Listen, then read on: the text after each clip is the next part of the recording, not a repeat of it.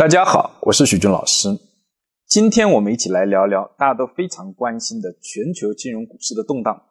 这段时间，全球许多地区和国家的股票市场呢，短时间内跌幅都超过百分之二十，被称为呢掉入了技术性熊市。像美国、日本、中东、欧洲的股市、香港股市等等，都呢短时间内哦，跌幅超过百分之二十。为什么会造成这样的一个结果呢？最直接的原因是原油价格的下降。原油价格呢，在一个交易日内跌幅超过了百分之三十，最低的时候达到了二十七块多美金的一桶石油。什么概念呢？大家来看下这张图，也就是呢，一桶石油的价格还不如一桶矿泉水的价格贵。可能大家听到呢，原油的价格下跌啊，首先想到的呢是呢油费会降一下。确实，家里汽车的油费呢下降了，徐老师的这个油老虎的车子的油费呢也省了不少。但徐老师还希望大家看到的是，原油价格下跌带来的经济的动荡、金融的动荡，对我们造成的一个影响，负面的一个影响可能会更大。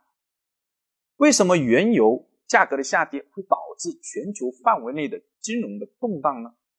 历史上呢也有很多次这个原油价格的下跌，但并不是每一次都带来这样的动荡。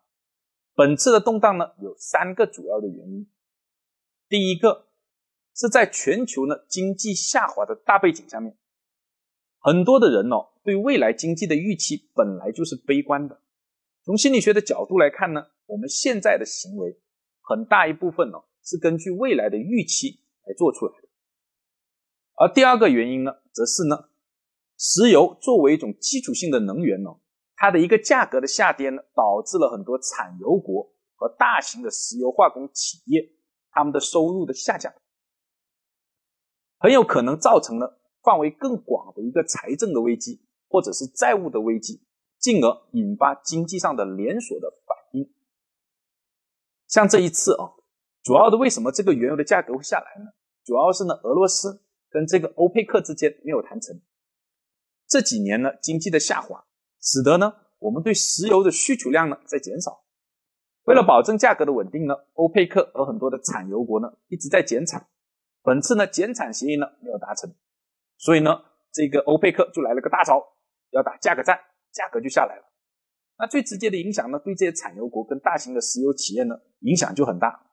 比如说呢，这是全球股市金融的动荡啊，最直接开始啊，就是由美国的这几个大型的石油企业的股票下降开始的。